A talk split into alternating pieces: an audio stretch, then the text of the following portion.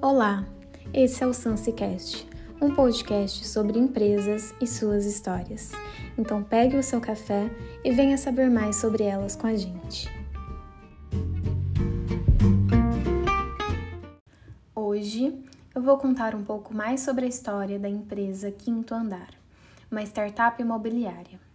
A empresa foi criada em 2013, está presente em 28 cidades e sua missão é tornar mais simples, seguro, rápido processo de locação residencial, tanto para inquilinos quanto proprietários de imóvel. Tudo começou quando os fundadores passaram por situações difíceis na hora de alugar ou encontrar apartamento para morar. Gabriel Braga, o céu da empresa, tentou encontrar um apartamento para alugar em São Paulo. Entretanto, achou que os sites das imobiliárias tinham informações insuficientes para tomar tal decisão. Ele também não tinha um fiador na cidade e achou o processo muito demorado. Já o André Penha, o CTO da empresa, teve uma experiência ruim como proprietário de um imóvel em Campinas, que ficou muito tempo parado em uma imobiliária tradicional. Então, ele decidiu tomar a frente do processo e conseguiu alugar o apartamento em duas semanas. Gabriel e André se conheceram na Universidade de Stanford, na Califórnia, e foi assim que a ideia do quinto andar surgiu. A empresa vem crescendo de forma exponencial e os seus números são cada vez maiores.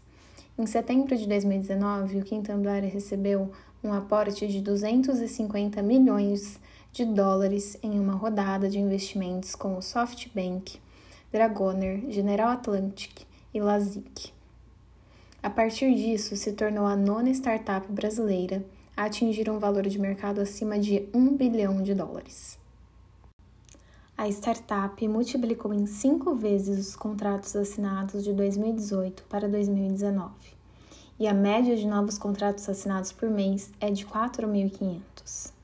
Criada para otimizar o aluguel de casas e apartamentos e tornar o processo mais ágil. Enquanto o tempo médio para alugar um imóvel em São Paulo é de 40 dias, no quinto andar é de apenas 4 dias. E o recorde da empresa é o intervalo de uma hora e meia entre a entrada de um anúncio no ar e o fechamento de uma locação. O quinto andar é remunerado por corretagem, 100% do valor do primeiro aluguel, e taxa de administração, que tem desconto para os proprietários que anunciam com exclusividade na plataforma. Quando há parcerias com imobiliárias, a receita é dividida.